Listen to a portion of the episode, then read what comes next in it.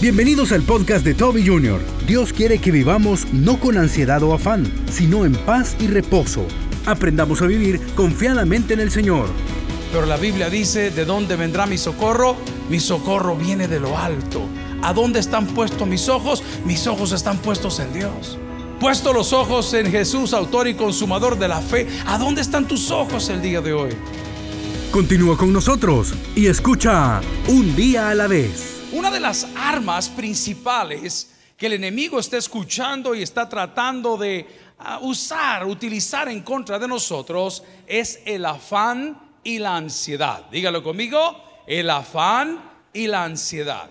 El afán y la ansiedad juntos forman la codicia. Forman la codicia.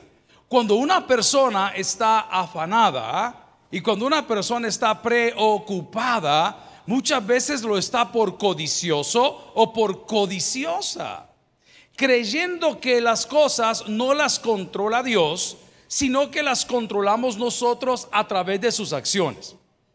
En el Evangelio de Lucas capítulo 12, antes de llegar al versículo 22, de donde vamos a partir, hay una porción que habla de la riqueza. Pero esta porción nos está diciendo que Dios tiene control de todas las cosas. Si lo sabe y lo cree, diga muy fuerte, amén. La palabra del Señor en Lucas capítulo 12, versículo 22 dice, dijo luego a sus discípulos, por tanto os digo, ¿qué le dijo Jesús? No os afanéis por vuestra vida, que comeréis, ni por el cuerpo que vestiréis. Oremos al Señor. Padre, ábranos al corazón y permítenos vivir un día a la vez. En Cristo Jesús lo pedimos todo. la iglesia dice, amén. Pueden sentarse amigos y hermanos. Bienvenida a la selección de fútbol de la Universidad de Nashville, Tennessee. Para quien pida otro fortísimo aplauso, Pastor Marenco, soy. Gracias por estar con nosotros. Thank you for being here. Amigos y hermanos, ¿cuántos de nosotros hemos ignorado en los últimos días que Dios tiene el control? Y por haberlo hecho, nos estamos quitando y acortando la vida no dormimos, no comemos, no nos divertimos, no compartimos con familiares, hemos olvidado fechas especiales, hemos olvidado celebraciones maravillosas porque estamos afanosos. ¿Cómo estamos hoy viviendo? Afanosos. Se augura, se dice, se cree que viene una hecatombe financiera en todo el mundo. A tal grado que el día de ayer uno de los bancos principales allá de Silicon Valley, que es el que financia todas estas cosas, se fue al Chapter 11, al bankruptcy, a la quiebra. Y todos los demás bancos están temblando porque de ese banco dependían muchas otras instituciones financieras. Las personas que tienen hasta 250 mil dólares ahorrados en esa institución les van a responder con los activos que ellas tienen. Y los que tienen más de 250 mil dólares en esa institución están apelando y abogando a la misericordia del gobierno para que pueda ayudar, para palear, para devolverles esa plata. Yo le tengo a usted una noticia. Todos los bancos del mundo pueden quebrar, pero Dios cumplirá su palabra. El día de hoy Él nos dice, no se afane, no se afane.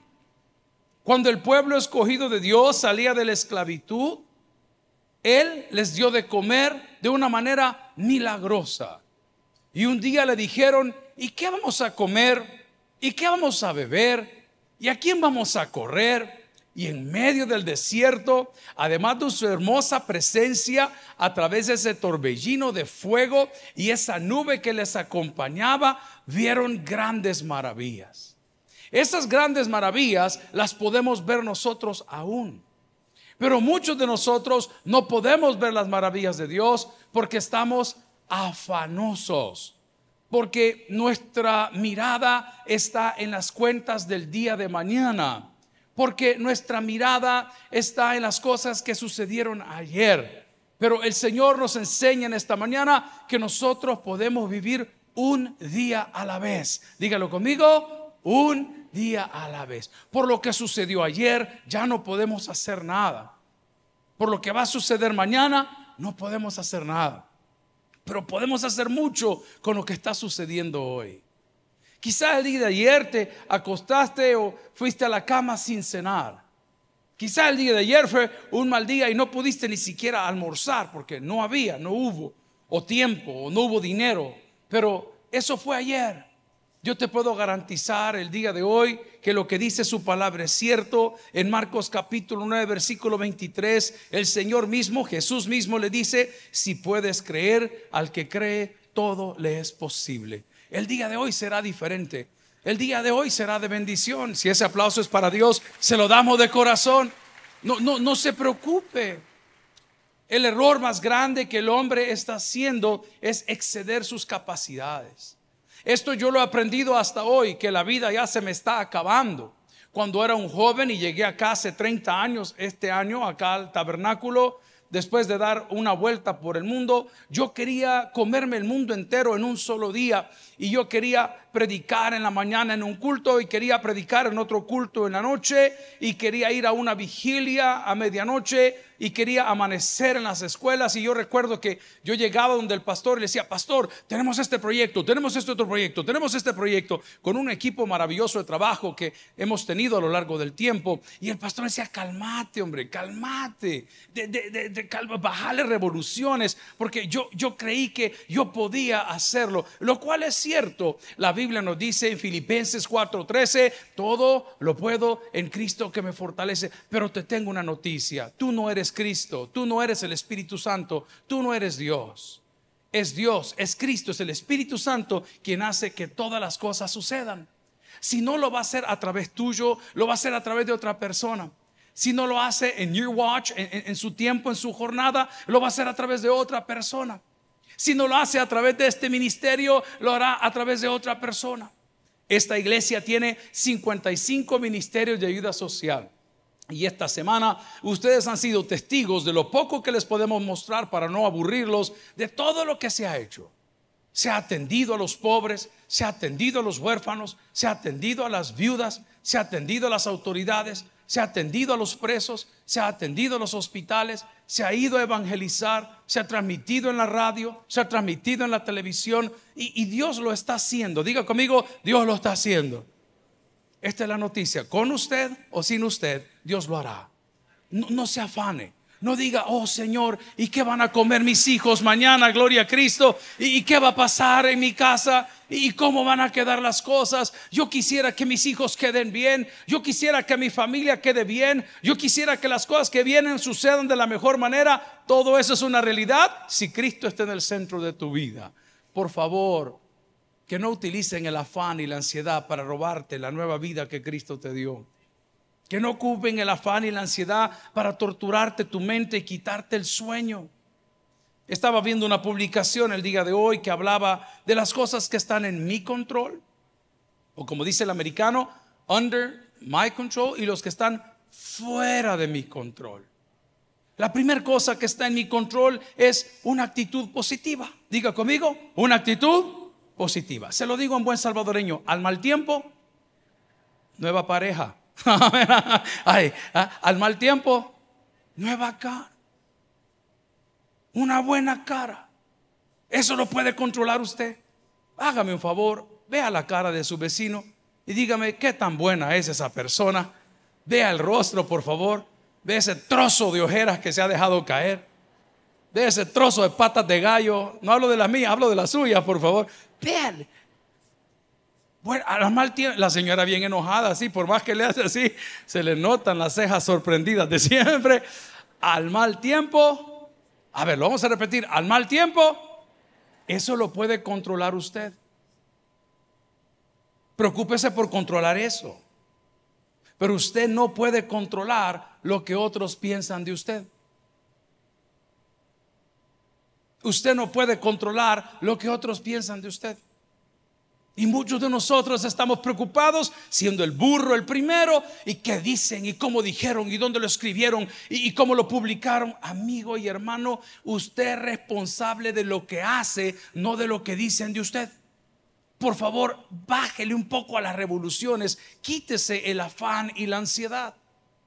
Dice la palabra del Señor en Salmos capítulo 23, algo maravilloso que usted lo ha leído por años, pero quiero que lo haga suyo. Jehová es mi pastor. ¿Y qué dice la Biblia? ¿Alguien recibe esa palabra el día de hoy? Amén. Nadie dijo de dónde va a venir. Nadie dijo de dónde vendrá tu milagro. Pero la Biblia dice, ¿de dónde vendrá mi socorro? Mi socorro viene de lo alto. ¿A dónde están puestos mis ojos? Mis ojos están puestos en Dios. Puesto los ojos en Jesús, autor y consumador de la fe. ¿A dónde están tus ojos el día de hoy? ¿Estás preocupado por tus finanzas? ¿Está robando la paz tus finanzas? Es normal. Pero quiero contarte que cuando salieron de Egipto y comenzaron a caminar por el desierto, la compañía del Señor Dios Todopoderoso era notoria. Pero también su provisión. Pero también su provisión. La compañía de Dios es notoria en tu sonrisa, pero también es notoria su provisión en la gran barriga que andas colgando el día de hoy. Allá en, Chile dicen la guata, la guata, la, barriga. Dios te acompaña, pero Dios también provee. ¿Alguien recibe esa palabra el día de hoy? Dígalo conmigo. Dios me acompaña, pero Dios también provee. Tengo un buen amigo que eh, todos pasamos por etapas. Las etapas son necesarias. Las etapas nos acercan a Dios, las etapas nos acercan a nuestra pareja, las etapas nos acercan a los amigos y él está pasando por una etapa, no sé cuál de las tres es. Pero un día me escribía, me decía, mira, fíjate que creo que voy a tomar estas decisiones financieras, lo cual son inteligentes, son buenas decisiones, eh, son buenas decisiones, pero no es necesario. No es necesario. Deje que Dios haga. Deje que Dios lo sorprenda. Deje que Dios le abra esas puertas del cielo. Usted no lo espera, tal vez usted está afanado en trabajar cuando lo que Dios quiere que usted tenga es tiempo con Él. Por favor, dedique todo el tiempo que le ponía al afán a la oración. Y que lo que era preocupación hoy sea oración. Va a comenzar a ver usted la balanza cambiar de una manera increíble y de repente se dará cuenta que esa temporada ya terminó. Un día el pueblo de Dios tuvo sed y no hallaban qué hacer porque en el desierto es difícil encontrar agua. Tal vez la sed que tú tienes el día de hoy es un papel que se te ha perdido, es una solvencia que no tienes, es una escritura que no encuentras, es un poder que no te recuerda dónde lo dejaste. Algo, tienes sed y, no hallaban qué hacer. y el líder de ellos que estaba asignado para esa etapa era Moisés. Y le dice Dios a Moisés, por favor ve, Ve y háblale a la roca para que pueda darte agua. La roca no hay que golpearla. La roca hay que hablarle y la roca es Cristo. Es por eso que no se le perdonó al Señor ese relajo que hizo en ese momento el Antiguo Testamento. Tú no tienes que golpear al Señor. Hay gente que quiere golpear al Señor con sus buenas obras. Algunos de mis compañeros que tienen que salir hoy porque son de misiones, porque son de evangelismo, estaban diciendo esta mañana, esta mañana voy a visitar aquí, voy a visitar algo. Sí, solo les quiero recordar que hay culto, hay predicación. Porque golpear a Dios en ese sentido es creer que mis obras me acercan más a Él Amigo y hermano, la palabra me afirma y me recuerda que el único que puede acercarme a Dios es Cristo. Si alguien no sabe, dígame un fuerte amén. Entonces, no te preocupes por las obras tanto como tu comunión para con Dios. El único que te puede acercar, abrir la puerta, hacer una cita, darte ese momento es Cristo. Entonces no digas, Señor, te voy a ir a servir, te voy a ir a ganar almas. Qué bueno por lo que estás haciendo, pero nada te sirve servir si no sirves.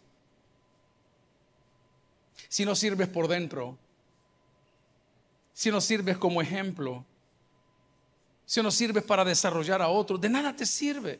Eran las seis de la mañana el día de ayer y llegamos acá a la iglesia con los amigos antes de hacer una salida de paseo y habían personas eh, listas para irse a evangelizar y todo. Yo cuando los veo, yo me gozo mucho. Andaban con las camisas de la iglesia. Por cierto, no son hermanos de la iglesia, pero ahí ponen sus buses y van. y qué bueno, pero yo me hice una pregunta. ¿Y dónde están sus hijos? ¿Dónde está su esposa? No, vamos a ir a evangelizar. ¿Y de qué le sirve al hombre si ganara todo el oro del mundo, pero pierde su hogar, pero pierde sus hijos, pero pierde su casa?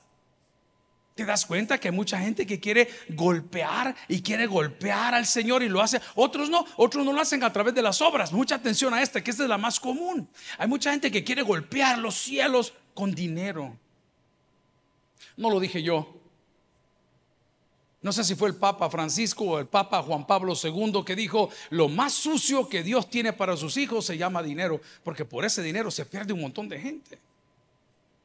Hay gente que viene acá dice, pastor, yo no he podido venir todo el año, pero aquí le traigo una ofrenda para la casa del Señor. Amigo y hermano, solo quiero leerte algo muy interesante que dice la Biblia. Y si tuviera hambre, no te lo diría a ti, dice Dios, porque mía es la tierra y su plenitud el día que Dios necesite algo, Dios va a hacer que las cosas fluyan. A Él la honra y la gloria. Entonces, no te vayas a equivocar. Hay gente que ha escuchado predicadores de la televisión, que ha escuchado predicadores de estos así complicados, que le dicen a la gente, por favor, traiga sus ofrendas y haga tratos con Dios. Amigo y hermano, a Dios no se le compra con dinero. El amor de Dios nos lo regaló a través de Jesucristo. La palabra del Señor le llama a Él el Cordero de Dios que quita el pecado de Él mundo. Si ese aplauso es para el déselo de corazón, quiero animarle el día de hoy que pueda rechazar entonces el afán y la ansiedad.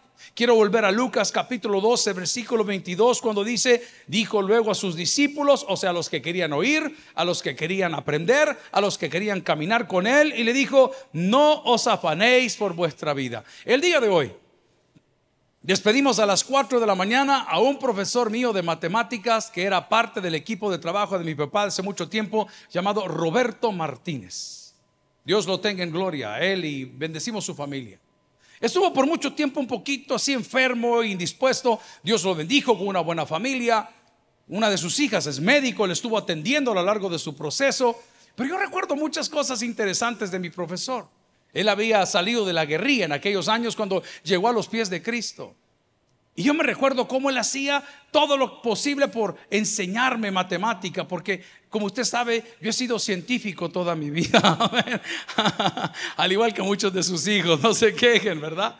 Pero yo recuerdo a este hombre cómo él cuidaba su vida. Y un día, estando en casa, era yo un niño de 9, 12, 10 años, no recuerdo, en lugar de enseñarme matemáticas, me enseñaba cosas de la guerra. Y me decía que cuando El Salvador estaba viviendo esa guerra tan difícil de tantos años, ellos cuando estaban en la montaña y tenían que limpiar sus equipos para poder seguir combatiendo las montañas, ponían una tela sobre la mesa. Y recuerdo que en aquella época él todavía andaba armado porque era un hombre que era perseguido por ese tema en aquellos años de los 80 y los 90. Y recuerdo que él puso un pañuelo sobre la mesa donde estábamos con los cuadernos y, tomó un arma. Y yo le pregunté a mi profesor, pero profe, ¿y usted por qué anda armado? No, me dice, porque debo de cuidar mi vida. Amigo, Dios cuida de ti bajo la sombra de sus alas. Eso dice la palabra del Señor en el Salmo 23. Y recuerdo a, a mi profesor haber desarmado esa pistola y le pregunté, pero ¿por qué pone una manta? Le dije yo abajo a la hora de desarmarlo, por ensuciar. No, me dijo, porque si llegase el ejército en este momento, yo recogería todo en la manta, lo pongo en la mochila y me voy. Así muchos de nosotros queremos cuidar de la vida. Muchos hemos aumentado nuestra riqueza o hemos ahorrado por mucho tiempo o hemos comprado muchos bienes. Pero te tengo una mala noticia. Ninguno de esos bienes te van a acompañar el día que partas de este mundo. Puedes tener millones de dólares ahorrados. Yo estoy muy impactado por lo que le está pasando al apóstol Bruce Willis. No sé si han visto lo que le pasó a Bruce Willis. Ese hombre es enviado de Dios para las buenas películas en la tierra. Y Bruce Willis está enfermito de su cabeza hoy. Y yo digo, wow, Bruce Willis. Y él tuvo como 19 parejas o 18 parejas o tres matrimonios, no lo sé. Y solo con muchachas feas se ha casado. Y resulta que una de sus muchachas más bonitas, no sé si es la primera, si es la última, decidió mudarse a la casa de Bruce para cuidarle hoy en su estado tan delicado. Yo, si es así y ella se muda a mi casa, yo me hago el enfermo mañana. Amén, yo sí. Ah, les dejo de hablar ahorita, ya no les digo nada, me estoy haciendo loco con tal que la Debbie Moore venga a vivir conmigo. No hay ningún problema. Mire qué trozo de mujer la que tiene en su casa. Pues no la puede disfrutar. tiene nominaciones y tiene Oscars para regalar y no los puede disfrutar. Tiene dinero para poder vivir sin preocupación esta generación, la siguiente generación y, no lo pueden disfrutar. ¿Será necesario, iglesia, que Dios nos lleve a ese punto en la vida para entender que quien tiene a Cristo lo tiene todo? ¿Será necesario que recordemos el día de hoy que el afán y la ansiedad de las cosas que nos están matando Mire, el otro día platicaba con una pareja, están organizando su vida. Entonces estaban con que, mire, que sí, que alcanza, que no alcanza, que si tengo, que me sobra, que yo vengo. Le digo, miren, no se preocupen, hombre. Dios manda ángeles. Dígalo conmigo. Ya va a ver. Ya va a ver. Usted llegando a migración iba, ¡pum! Le cayó el régimen de excepción. Vamos a la palabra del Señor. Dice Juan capítulo 16, versículo 33, para los que estamos afanosos, los que estamos queriendo ahorrar, los que queremos comprar, los que queremos tener más, los que queremos más títulos, los que queremos más plata, dice Juan capítulo 16, versículo 33, estas cosas, o sé que dice la palabra, pero no, no quiero cerrar hasta ahí, o escuche bien, la fe viene por el oír y el oír el problema que tenemos en el afán es que hemos puesto prestado oído a cosas que no son de Dios. Les voy a confesar un problema. Aparte de los paquines que nadie lee, es bien difícil tener información pura. Es bien difícil, porque todo tiene una tendencia. Entonces, ¿quién me puede dar a mí la información? A mí me encanta un noticiero que no tenga tendencia que me diga las cosas como son. Se informa de un accidente en el desvío a Pulo, punto. Pero como hay publicidad involucrada y tienen que lucrarse del miedo de la gente, le ponen un accidente apocalíptico. Santo Dios, si un minutero atropelló a la ratita que iba pasando a la calle, es el gran accidente apocalíptico. Ok, la información de Dios en su palabra es viva y es eficaz. Y es más cortante que toda palabra o que toda especie de dos filos que penetra hasta partir el alma y los tuétanos y todo. ¿Qué le quiero decir con esto? Ay, amigo y hermano, no esté afanoso, hombre. Un día a la vez, hombre. Aquellos que conocen alcohólicos anónimos y neuróticos anónimos van a entender lo que les digo. No tiene que afanarse. Ay, yo no sé si voy a poder. Yo tengo un grave problema con la comida. ¿Alguien dice amén? Yo lo que veo me lo harto. ¿Alguien dice amén? Yo, pero es que, y, si no me lo como, lo guardo para más tarde. Qué cosa más horrible. Y los hermanos son tan lindos que nos mandan todo tipo de cosas y nos mandan jocotes y nos mandan sandías y nos mandan piñas y nos mandan semita y otros nos mandan a la, pero es curioso que los hermanos siempre nos mandan algo y uno dice, Señor, yo no sé qué voy a hacer con esto. Hay que bendecir a fulano, hay que bendecir a amiga. Amigo y hermano, qué bonito es saber. Voy a retroceder dos, cassettes, dos pasos atrás del cassette. Que Dios siempre manda ángeles y que Dios siempre provee. Pero su palabra nos está diciendo el día de hoy que no debo de estar afanoso porque Él sabe y conoce. Vea conmigo Juan 16, 33. Estas cosas os he hablado para que en mí tengáis paz. ¿Y por qué estoy afanoso? Porque ya no estás en Él. Le hago una pregunta un poco difícil. ¿Por qué cree que algunos matrimonios no se disuelven hoy? Porque al hombre le sale más fácil sostener su casa que estar sosteniendo dos. Amiga, date cuenta. Y la segunda, ¿cuál es? Que a la que está incómoda y cómoda, está más cómoda donde está, quiere buscar un trabajo. Así de fácil. ¿Por qué? Dice, por nada. ¿Por qué no tengo paz? Porque el Señor no está ahí.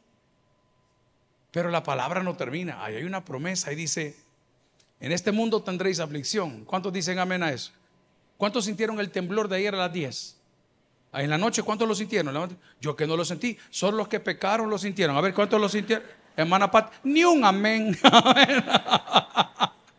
yo no lo sentí, hermano.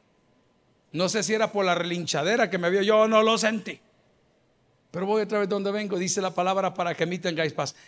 Yo soy de las personas que después del temblor me quedo nervioso. ¿Alguien dice amén? No es normal. Ya cuando tiembla a la una de la mañana, usted ya tiene las ginas listas. Amén.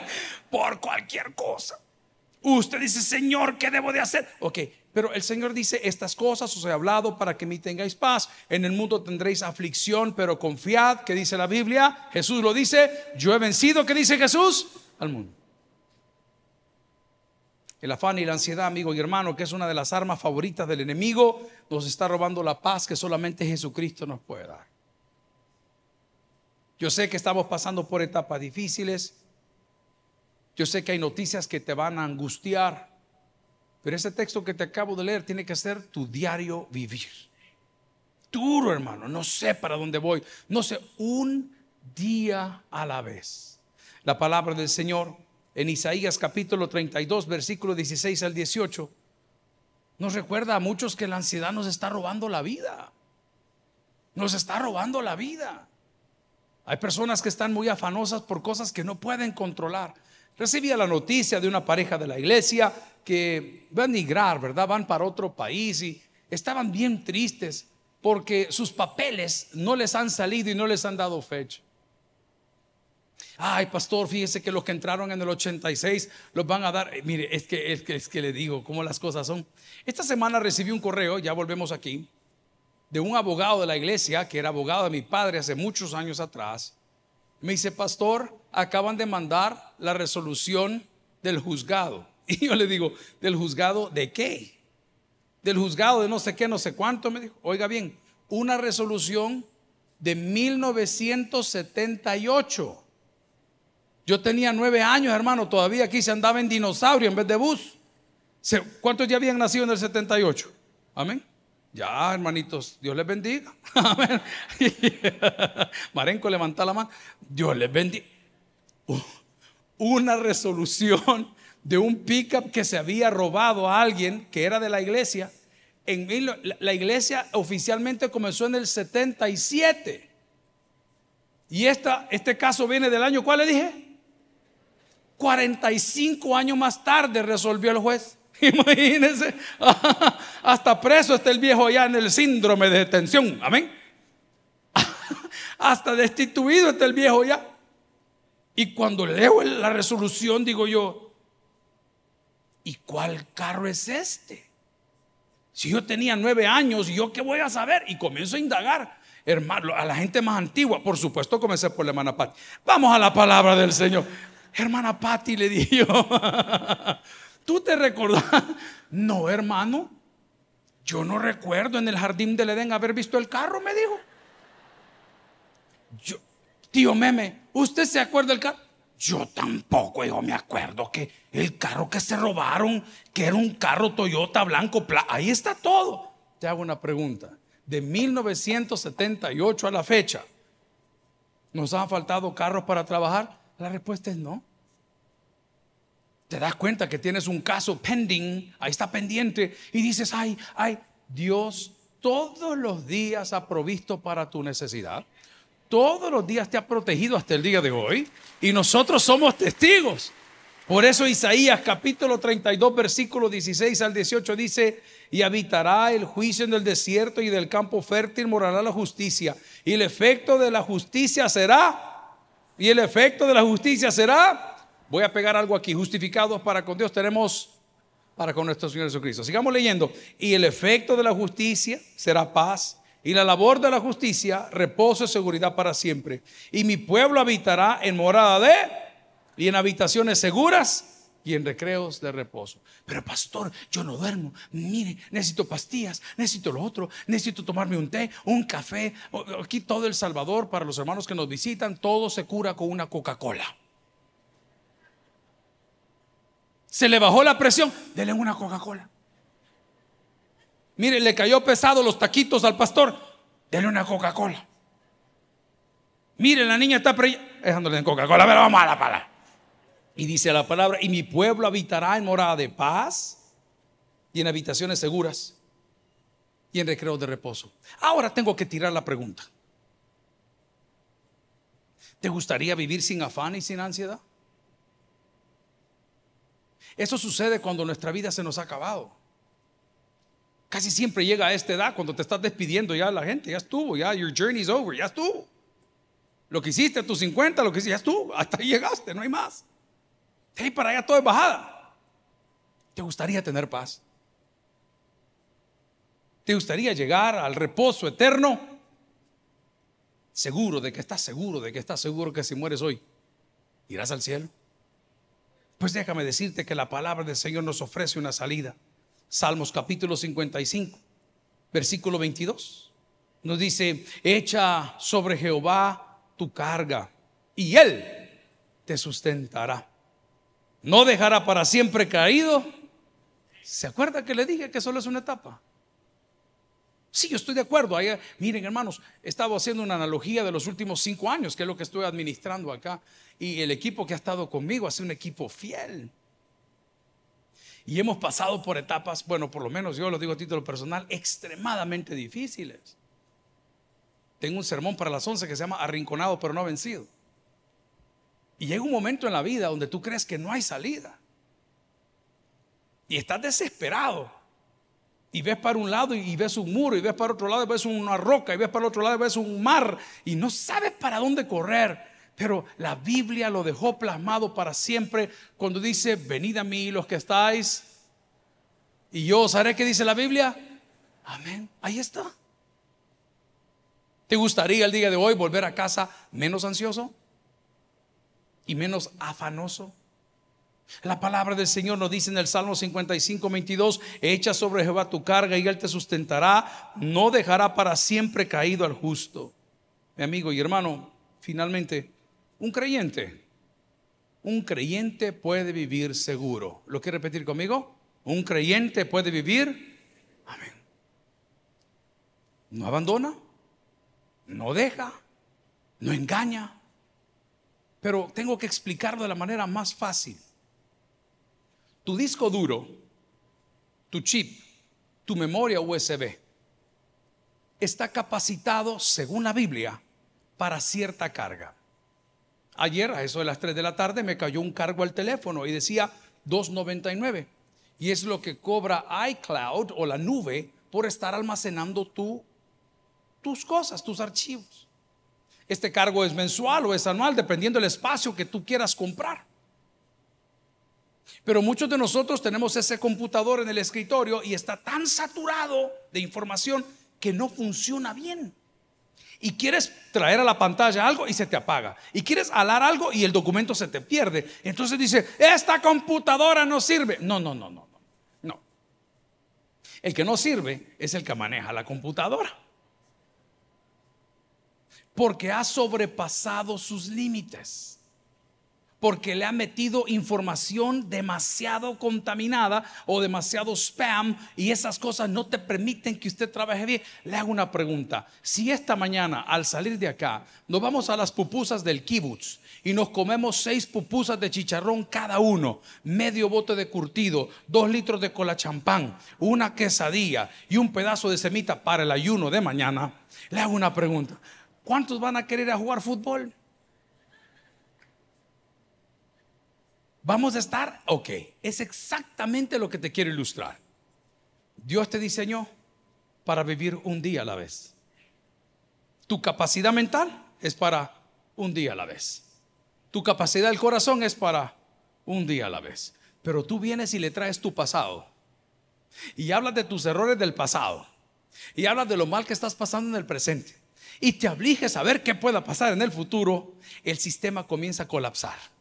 Y cuando comienza a colapsar, el enemigo dice, aquí me meto yo, te voy a poner afán y ansiedad y no lo dejo vivir. Usted no come, usted no duerme, usted no alaba, usted no adora, porque está contaminado con el virus del afán y la ansiedad. Pero bendita sea Dios a través de nuestro Señor Jesucristo, cuando su palabra nos dice en Salmo 34, 4 y 5, busqué a Jehová y él me oyó y me libró de todos mis temores. Los que miraron a él fueron alumbrados y sus rostros no fueron avergonzados. Amigos, hermanos, el afán y la ansiedad no es para los hijos de Dios, porque nosotros sí sabemos en quién hemos creído. El que tienes por oír, que oiga, vamos a orar al Señor. Gloria a Cristo. Si el mensaje ha impactado tu vida, puedes visitar www.tabernaculo.net y sigamos aprendiendo más de las enseñanzas del pastor Toby Jr. También puedes buscarlo en las redes sociales, en Instagram, Twitter y YouTube como Toby Jr. Taber y en Facebook como Toby Jr. No te pierdas nuestro siguiente podcast.